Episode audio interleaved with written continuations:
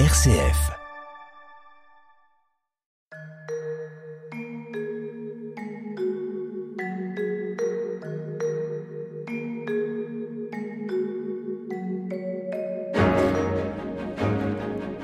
Bonjour à tous, nous sommes très heureux de vous accueillir sur RCF pour cette nouvelle édition de notre émission Où va la vie? Au micro, Sophie de Villeneuve. Je vous accompagne chaque semaine tout au long de cette conversation consacrée aux nouvelles questions éthiques. Nous sommes en partenariat avec le Centre Sèvres, faculté jésuite de Paris et son département d'éthique biomédicale. Durant les semaines à venir, avec nos invités, nous allons nous interroger sur les dons de gamètes, la levée de l'anonymat et les nouvelles filiations engendrées par la loi de bioéthique de 2021. Et aujourd'hui, nous nous intéresserons plus particulièrement au don de gamètes, c'est-à-dire le don d'ovocytes et de spermatozoïdes, qui a pour objectif de répondre au projet parental d'un couple, composé d'un homme et d'une femme ou de deux femmes, ou d'une femme seule. Depuis 2021 et la révision de la loi de bioéthique, des modifications majeures concernant le don ont été apportées. Quelles sont ces modifications? Pourquoi ont-elles été apportées? Y a-t-il une histoire du don? Autant de questions que nous allons aborder dans cette première émission avec mes deux invités. Le docteur Emmanuel Mathieu d'Argent, praticien hospitalier et médecin de la reproduction à l'hôpital Tenon. Bonjour docteur. Bonjour. Et puis le père Bruno Sainteau, que vous connaissez bien, qui est jésuite, qui dirige le département d'éthique biomédicale au Centre Sèvres du Centre Sèvres. Bruno Sainteau, bonjour. Bonjour. Merci beaucoup à tous les deux d'être là. Merci de venir nous aider à réfléchir aux enjeux médicaux et éthiques de l'aide médicale à la procréation. Où va la vie? RCF. Alors moi j'aimerais d'abord peut-être qu'on fasse un état des lieux chiffré peut-être de cette euh, aide médicale à la procréation. On parle de dizaines de milliers d'enfants nés, euh, euh, de l'aide médicale à la procréation, euh, dont bien sûr beaucoup sont issus euh, d'une AMP intraconjugale, mais d'autres avec donneur. Alors je ne sais pas peut-être lequel des deux pourrait apporter quelques chiffres Emmanuel, Mathieu d'Argent, peut-être? Oui Oui, bien sûr. Alors, l'AMP est effectivement une technique qui est développée depuis euh, de nombreuses années et euh, pour laquelle l'Agence de biomédecine euh, rend des résultats euh, annuels. Le dernier résultat que nous avons, c'est celui de l'année 2020, dont il faut prendre les résultats avec un peu de distance, puisque vous le savez, l'année 2020, c'était l'année Covid et les centres d'AMP ont été fermés pendant environ trois mois. Ça veut dire que plus personne n'avait accès à l'AMP. Ça veut dire que Oui. presque plus Ouais. personne n'avait accès à l'AMP Mm. pendant au moins un mois dans la majorité des centres, sauf euh, les préservations de fertilité urgente dans les cas oncologiques, et essentiellement pour les hommes d'ailleurs. Euh, et donc ces chiffres sont un peu tronqués par rapport à la réalité euh, annuelle, mais on va quand même euh, s'en servir. Euh, pour l'instant, on peut dire que euh, un certain nombre d'enfants sont nés par technique d'aide médicale à la procréation. Ça représente à peu près 3% des naissances en France chaque année, c'est-à-dire à peu près un enfant par classe de maternelle, pour se donner une image facile à retenir. Parce que là, on voit quand même que de l'impact hein, de ce genre de, de, de- de ce genre de naissance maintenant. hein. On voit que ça, ça commence à prendre de l'ampleur. Ah oui, ça devient euh, une façon de naître, Mhm. presque plus, en tout cas plus aussi confidentielle qu'avant. Et parmi tous ces enfants, 4 à 5% sont nés euh, de dons. Euh, c'est les agences, c'est les chiffres de l'agence de biomédecine française. On n'estime pas forcément toutes les naissances qui viennent d'ailleurs dans ces chiffres-là. C'est-à-dire que ce sont des naissances qui viennent de, du sécos, c'est-à-dire c'est ça, qui Voilà. n'ont pas été euh, des parents qui n'ont pas été à l'étranger pour euh, pour bénéficier du- d'une aide médicale à la procréation. Absolument. Donc euh, des chiffres en, en, comment- en- en constante augmentation peut-être? Est-ce qu'on peut le dire ça? Alors le, le rapport de 2020 montre Oui, même plutôt une diminution, mais oui. il est tronqué. En réalité, il y a une réelle euh, forte augmentation et euh, il y a une promesse d'augmentation très forte sur les années euh, 2022-2023, étant donné la nouvelle loi de bioéthique qui ouvre d'autres possibles euh, en AMP. Bruno Sainteau, comment est-ce qu'on peut-on expliquer? Je ne sais pas si on peut l'expliquer, mais finalement, ce désir d'enfant qui est irrépressible, qui vient de loin, j'en suis sûre. Je pense que toutes les femmes qui nous écoutent savent bien qu'avoir un enfant, eh bien, ça, ça, ça part des tripes, hein, on peut le dire. Alors, quand il n'y a pas d'enfant, eh bien, c'est normal peut-être de faire appel à, à ces techniques nouvelles, un peu étranges. En tout cas, vous avez raison de dire que ça apparaît comme un désir qui est quasi irrépressible. Euh, les techniques remontent à très longtemps. Euh, dès, dès la fin du XVIIIe siècle, euh, on estime en 1790 la première euh, euh, la première insémination intravaginale chez une femme, au moyen d'une seringue. Vous voyez, donc c'est assez, c'est assez loin. Euh, la première grossesse par insémination artificielle avec donneur euh, à la fin du 19e siècle. Bon. Le premier bébé né par fécondation in vitro la fameuse Louise Brown en Grande-Bretagne en 1800, 1978, et puis notre chère Amandine en 1982 en France, le premier bébé né par fécondation in vitro.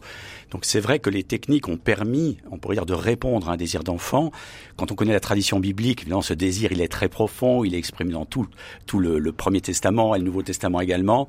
Ce, ce, désir d'enfant. Euh, Comment y répondre Avec quelles règles éthiques C'est ce qu'il faudra en fait essayer de voir ensemble. C'est-à-dire qu'il y y a un désir qui est là, il y a des techniques qui permettent un certain nombre de choses, et puis il y a des arbitrages à faire, euh, notamment, euh, eh bien quand ce sont des inséminations intraconjugales, quand il y a un tiers d'honneur, c'est vraiment ça pose d'autres problèmes. On le verra de filiation.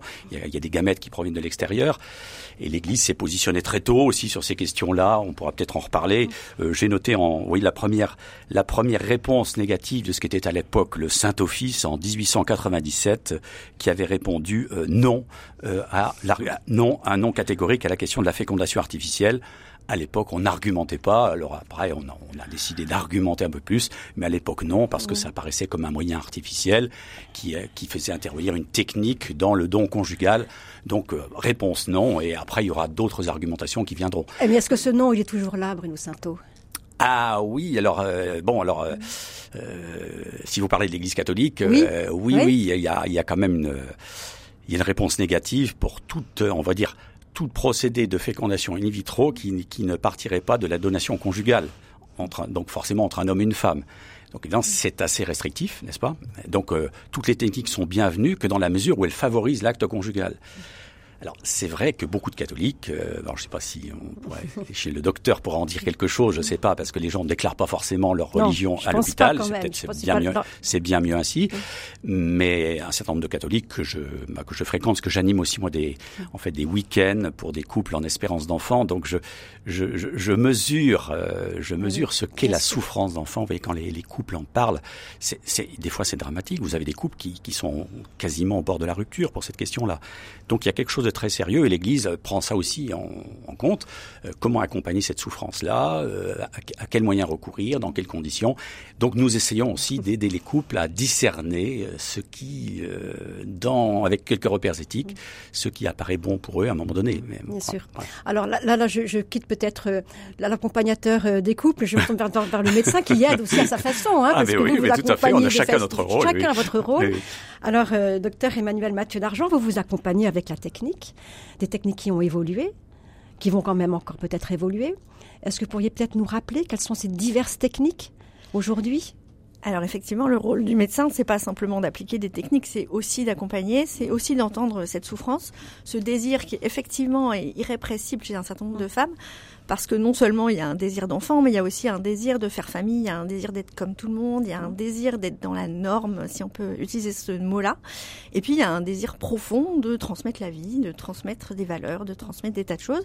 Et c'est vrai que euh, la vie des couples ou des femmes seules, puisque maintenant on traite non seulement des femmes, des couples hétérosexuels, mais aussi des couples homosexuels, mais aussi des femmes qu'on appelle non mariées dans la loi, mais que j'appellerais plutôt femmes seules. Euh, toutes ces demandes-là sont euh, extrêmement fortes, extrêmement puissantes, et nous devons les accompagner, les entendre, euh, entendre la souffrance que ça génère, et puis effectivement proposer des techniques. Euh, mais je pense que c'est déjà presque une deuxième phase. La première phase, c'est vraiment une phase d'écoute. Euh, on doit mesurer ce désir et vous savez que dans la nouvelle loi, on a un devoir d'évaluer euh, le projet parental, la, demande du couple ou de la femme seule. Et ce devoir est compliqué pour nous, euh, mais il nécessite certainement de prendre beaucoup de temps pour réfléchir avec les gens, pour écouter leurs demandes vraiment, quelquefois pour en discuter aussi avec les familles, avec voilà pour voir un petit peu comment ils se projettent et comment ils se construisent. Alors effectivement, il y a plein de techniques. Euh, il y a des techniques qui sont purement aide médicale à la procréation, et puis il y a des techniques qui sont plus chirurgicales qui peuvent aider euh, certains couples à procréer. Euh, pour parler que des techniques de procréation médicalement assistée, il y a trois grandes classes. La première, c'est la stimulation simple, hein, où on donne des hormones aux patientes qui ont des problèmes d'ovulation dans l'essentiel des cas, et on essaye de les aider comme ça à avoir une ovulation et donc avoir un rapport sexuel qui sera procréatif. Euh, la deuxième technique, c'est l'insémination euh, artificielle. Donc, euh, tout ça en intraconjugal, euh, qui aide des couples qui ont des problèmes d'ovulation et ou des problèmes euh, spermatiques modérés. Et puis la troisième grande catégorie, c'est les fécondations in vitro, donc la rencontre au laboratoire d'un ovocyte et d'un spermatozoïde, euh, avec une sous-technique qui s'appelle l'ICSI, qui est encore plus technique dans le sens où elle injecte le, le spermatozoïde dans l'ovocyte. Donc on est à un niveau de technicité de plus en plus élevé. D'autres techniques existent. Alors il y a toutes les techniques avec de gamètes, dont on parlera euh, abondamment, je pense. Et puis il y a toutes les techniques de dépistage génétique, hein, qu'on appelle le diagnostic préimplantatoire, qui est extrêmement important pour les couples qui sont porteurs de maladies génétiques et pour lesquels on peut proposer aujourd'hui euh, un choix de l'embryon. Alors euh, effectivement, une, toute, toute, une palette donc euh, de, ben de, de, possibilités d'avoir des, des, enfants aujourd'hui. Certainement une palette aussi qui va s'étendre et puis qui se qui se ben, qui s'améliore aussi, je pense. Je crois qu'aujourd'hui euh, beaucoup de ces techniques marchent, fonctionnent mieux que par le passé. Heureusement, on heureusement, est, même, si, même si pour les femmes et les couples, c'est quand même toujours un chemin difficile, un vrai parcours du combattant, dit-on. Absolument. On, considère que les taux de grossesse, les taux de naissance par euh, fécondation in vitro sont en France de l'ordre de 25 euh, c'est probablement un petit peu plus et de plus en plus, mais on n'arrive pas à des taux de 100%, loin de là. Donc il y a plus d'échecs que de succès en parcours de procréation euh, médicalement assistée, même si maintenant on calcule les taux d'échecs et de succès en taux cumulés, donc après mm. plusieurs essais, plusieurs tentatives, on n'arrive jamais quand même à 100%. 100%. On va peut-être revenir, si vous le voulez bien, sur le thème essentiel hein, de cette émission aujourd'hui, c'est le, don de gamètes. Alors le don de, gamètes, euh, peut-être qu'il y aurait aussi des, chiffres à nous fournir. on sait qu'il y a à la fois le don d'ovocytes, et donc de spermatozoïdes. Où est-ce qu'on en est aujourd'hui, à la fois de la question éthique et de la question médicale? Je ne sais pas lequel des deux, peut-être vous commencez. Commençons par la médecine. Allez, la euh, médecine. Allons-y, la, médecine. médecine alors, sur le plan médical, l'accès au don de gamètes est très ancien, en particulier pour le don de spermatozoïdes. Il a été fait probablement d'un peu tout temps, enfin depuis que la médecine existe. Il a été favorisé. Euh, Bruno a rappelé tout à l'heure euh, les dates des premiers des premiers éléments qui sont rapportés, mais pas que c'était si lointain. C'est très lointain et c'est très euh, c'est une pratique assez courante, très ancienne. elle est bien encadrée maintenant depuis la création de la fédération des, des sécos en 1973 en France et puis depuis euh, la loi de bioéthique, la première de 1994. Euh, mais c'est des pratiques qui sont maintenant tout à fait autorisées avec des grands principes qui ont beaucoup évolué et la loi de 2021 fait euh, fondamentalement évoluer les grands principes du don de gamètes. Le principe, c'est le don qui euh, est gratuit en France, euh, qui est euh, anonyme, et on reparlera de la totalité de l'anonymat tout à l'heure, euh, qui est volontaire et qui peut être apparié, c'est-à-dire qu'on peut choisir des gamètes en fonction des caractéristiques physiques du donneur pour les proposer à un couple. L'historique, c'est quand même le don d'un couple fertile à un couple infertile. Ça, c'est l'historique du don. Euh, et c'est maintenant plus du tout le cas puisque les donneurs et les donneuses sont différents, euh, en tout cas évoluent et qu'on peut maintenant donner quand on n'est pas en couple, on peut donner quand on est célibataire. Peut-être qu'aussi pour l'auditeur à rappeler qu'il n'y a pas que le don de spermatozoïdes, mais aussi le don d'ovocytes par des femmes qui veulent venir aussi en aide à d'autres femmes ou absolument c'est ça qui se passe le don d'ovocytes c'est exactement ça c'est la, le souhait de femmes qui sont elles-mêmes fertiles euh, de participer euh, à aider des femmes qui ne le sont pas ou ne le sont plus ou euh, n'ont jamais pu avoir d'enfants. C'est un, un don beaucoup plus généreux parce que beaucoup plus technique est beaucoup plus engageant sur le plan physique que le don de spermatozoïdes, euh, mais le nombre de donneuses en France euh, augmente de manière très importante. Depuis l'application d'une loi depuis 2016 avec une, une, particularité qui était la possibilité pour les femmes non mères d'autoconserver leurs gamètes. Et c'était la seule possibilité en France de le faire sans raison médicale et donc ça a attiré quand même beaucoup de jeunes femmes. Depuis la loi de 2021 2021, cette particularité a disparu, mais le nombre de donneuses d'ovocytes continue à augmenter. Euh, et c'est des publics totalement différents. Et puis il y a le don d'embryons, qu'on appelle bien sûr l'accueil d'embryons, donc qui est le don d'un couple qui a des embryons pour lesquels il n'a plus de projet parental et qui l'offre et qui sont congelés et qui sont congelés absolument. Le don d'ovocytes n'est pas forcément congelé, alors que le don de spermatozoïdes l'est toujours. Euh, et puis maintenant, il y a euh, ce qu'on appelle le double don. Donc on peut, euh, au laboratoire, faire se rencontrer des spermatozoïdes et des ovocytes de donneurs différents, qui ne se connaissent évidemment pas, pour créer de toutes pièces des embryons et les, les proposer à des couples ou à des femmes qui ont besoin des deux gamètes. Des deux gamètes pour justement, eh bien, euh, peut-être voir combien ce, désir d'enfant irrépressible dont on parlait tout à l'heure, eh bien, il se retrouve aussi dans les dans les chansons qui sont aujourd'hui euh, qui sont aujourd'hui euh, écrites par de jeunes chanteuses. Je vous propose d'écrire, de justement d'écouter cette chanson du duo Brigitte. Je veux un enfant, je veux un enfant, je veux dans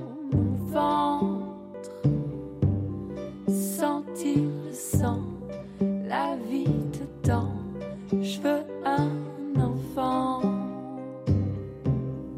Passe 28 jours, les doigts croisés, j'attends mon tour. Mais sur mes dessous, le sang revient comme toujours. Je me sens bien seule et je ferme ma gueule quand autour de moi.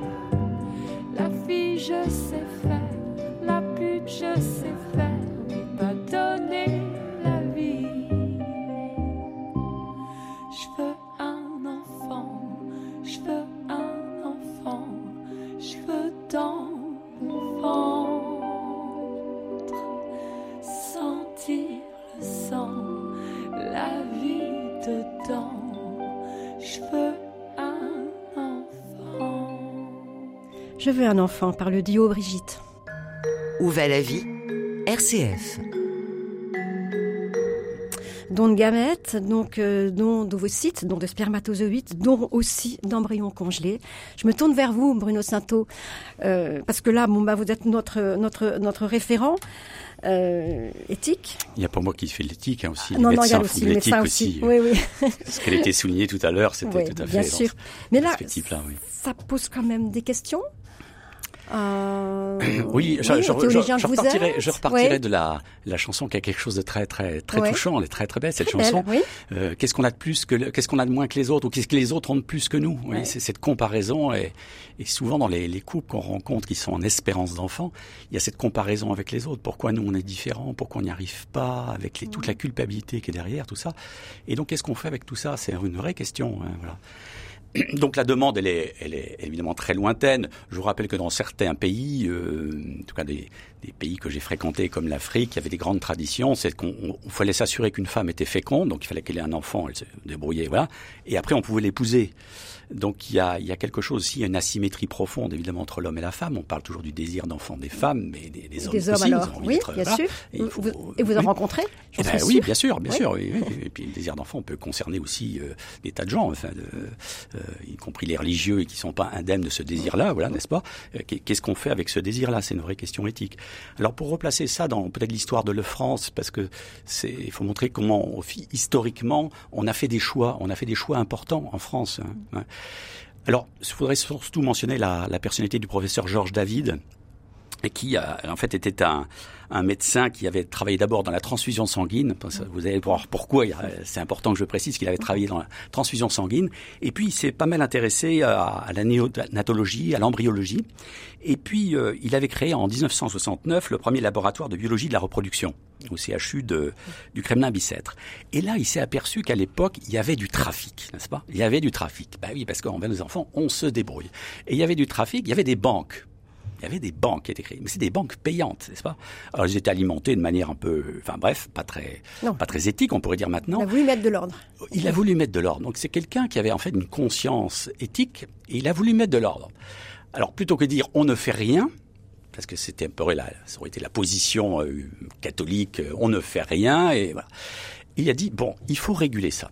Il faut réguler ça parce qu'il y a des pratiques payantes et il estimait que ces pratiques payantes, un peu sauvages, n'est-ce pas, des banques qui étaient créées comme ça, c'était pas éthique. Donc qu'est-ce qu'il faut faire? Eh ben lui, il était, il venait de l'hématologie et il a pris les principes du don du sang. Il a transposé le modèle, on pourrait dire, éthique et juridique du don du sang. Donc il avait retenu le volontariat, l'anonymat, et puis euh, la gratuité. Et puis il avait ajouté un quatrième principe euh, qui avait été rappelé tout à l'heure. Ben, il ne faut pas utiliser du sperme frais. C'est-à-dire que c'est du sperme congelé. Du sperme Toujours. congelé. Bah oui, parce que du coup, ça introduit une distance, on ne sait pas qui c'est, etc. Voilà. Bon. Alors, oui, ces quatre principes-là, c'est le sécos. C'est le sécos. Eh oui, c'est lui qui avait créé le, bon, mais sécos en 1973, comme il était rappelé tout à l'heure. Donc, il y a une volonté, on pourrait dire, d'éviter la marchandisation. Mm. Non, bah, mm. euh, les trafics sous-jacents. Donc, mettre des principes, les réguler, et que l'intervention soit à la fois médical et juridique. On ne fait pas n'importe quoi. Donc oui, c'était c'était louable. Alors on pourrait se dire, il aurait pu prendre un autre modèle. Ben oui, euh, il a pris le modèle euh, volontariat, anonymat, gratuité. Euh, certains disent aujourd'hui, mais en fait, pourquoi on a un modèle de gratuité? Et pourquoi on a un modèle d'anonymat? On verra que l'anonymat a été remis en cause. Vous savez qu'il existe des grandes banques de données, de sperme dans les pays du Nord notamment, et vous pouvez en acheter. Bien sûr. D'ailleurs, je crois que la France est peut-être l'un des rares pays à, à, à suivre ces trois conditions, non? Oui, absolument. Enfin, il y a toutes ces, ces, conditions sont déclinées de manière différente selon les pays. En Espagne, par exemple, le don reste anonyme, oui. Euh, mais par contre, il est payant. Il est payant. Voilà, c'est la gratuité euh, qui pose peut-être un, problème aujourd'hui, c'est ça? Bah euh, oui, il y a la gratuité, évidemment. Il y a il y a la question du choix aussi parce qu'on n'en a pas parlé, mais il y a la question du choix. À partir du moment où vous avez une banque, bah, vous pouvez faire des sélections sur euh, la couleur, la grandeur, euh, euh, la condition sociale, etc. Donc il faut voir aussi le, quels sont les critères derrière. donc, donc on a cherché un modèle qui préservait ça. Et puis, du coup, le premier modèle, c'était aussi, vous avez parlé de l'appariement tout à l'heure, le premier modèle, c'est dire, il y a un couple qui existe, n'est-ce pas? Il peut pas avoir d'enfant, il souffre, il trouve des moyens, et alors on va faire une chose, c'est qu'on va faire en sorte que l'enfant ressemble au maximum à ses parents. Alors souvent la honte, ça venait de l'homme, n'est-ce pas? Enfin, historiquement, on a dit que l'infertilité venait toujours des femmes, n'est-ce pas? Vous avez ça dans le corpus biblique, c'est bizarrement, c'est toujours de la faute des femmes. C'est une chose assez étrange, n'est-ce pas? Euh, Voilà. Et bon, et donc il y avait aussi pour les hommes une espèce de, de honte. C'était, c'était pas des, vraiment des, des, hommes, quoi. Hein, un homme qui peut pas engendrer. Si ça venait de lui, c'est pas vraiment un homme, quoi. C'est pas? Confondu la, la, virilité, la capacité d'enfanter. De, voilà. Donc, euh, la, prise de conscience, c'est de, réguler ça et euh, bah, de se dire, euh, on, va faire quelque chose